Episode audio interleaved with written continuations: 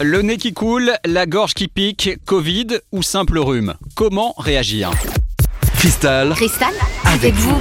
L'automne est là et viendra avec lui son lot de rhumes et d'affections qui en temps normal passeraient inaperçues mais qui en période de Covid prennent une toute autre dimension. Alors comment réagir? Eh bien on prend conseil auprès de notre médecin maison ici à Cristal, le Normand Bertrand Laval. Alors, je ne vais pas avoir de recette miracle à donner sur ce, sujet. Effectivement, là, on va avoir des, des infections croisées euh, entre le Covid, la grippe, les rhinopharyngites, les gastro, sachant que le Covid, de toute façon, donne tous les signes possibles et imaginables. Ça va être très compliqué de faire la différence. Ce qu'il faudra, je pense, faire, c'est qu'il faudra apprécier la gravité. Entre autres, euh, le Covid, euh, les critères de gravité sont les troubles respiratoires, euh, par exemple, l'incapacité à compter jusqu'à 10, l'incapacité à faire une phrase complète. Ça, c'est un signe de gravité. C'est un signe qui vraiment doit vous alerter et faire que là, il faut absolument contacter rapidement un médecin. Quelle attitude, vous en tant que professionnel, vous nous suggérez si par exemple j'ai mal à la gorge, j'ai mal quand j'avale? Ça peut être signe d'une angine classique, entre guillemets. Est-ce que là je dois euh, me, enfin, me mettre en retrait? Ou est-ce que euh, bah, je prends quelques précautions mais je continue à mener une vie à peu près normale? Alors, je dirais qu'il faut appliquer ce qu'on devrait déjà toujours faire, c'est-à-dire les mesures barrières.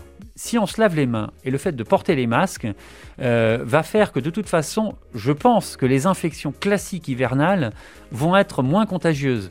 Quand, quand on a déjà des, des petits signes comme ça, un- une chose qui est toute simple, c'est de prendre du doliprane ou du paracétamol, exactement. C'est la base, hein C'est la base. Euh, c'est un médicament qui, pris à dose thérapeutique, ne représente pas de danger et euh, vraiment très peu de con- contre-indications. Si ça fait que vous voyez que ça, hum, fait disparaître les signes, vous avez moins mal, euh, la fièvre commence à baisser, euh, je dirais pas de panique. De toute façon, la plupart des infections sont virales et il n'y a pas de traitement sur les virus. Donc déjà, il faut commencer par ce genre de traitement, voir comment ça évolue. Et puis après, si on a des signes de gravité, ne pas hésiter à, à, encore une fois, à appeler les secours. Mais la plupart du temps, le médecin de ville suffira.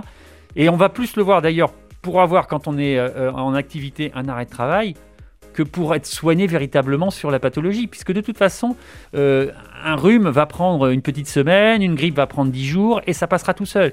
Une gastro-entérite, autrefois, on soignait ça avec des remèdes de grand-mère, et ça passait tout seul. Il n'y a pas forcément une maladie, un médicament. Merci docteur De rien, à bientôt.